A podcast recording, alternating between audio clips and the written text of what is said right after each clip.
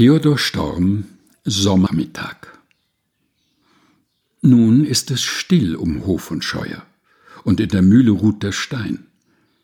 Der Birnenbaum mit blanken Blättern steht regungslos im Sonnenschein. Die Bienen summen so verschlafen, und in der offenen Bodenluck, benebelt von dem Duft des Heues im grauen Röcklein, nickt der Puck. Der Müller schnarcht und das Gesinde, und nur die Tochter wacht im Haus.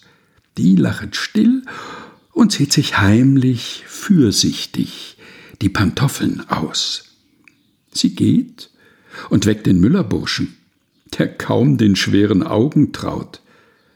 Nun küsse mich, verliebter Junge, doch sachte, sachte, nicht zu laut.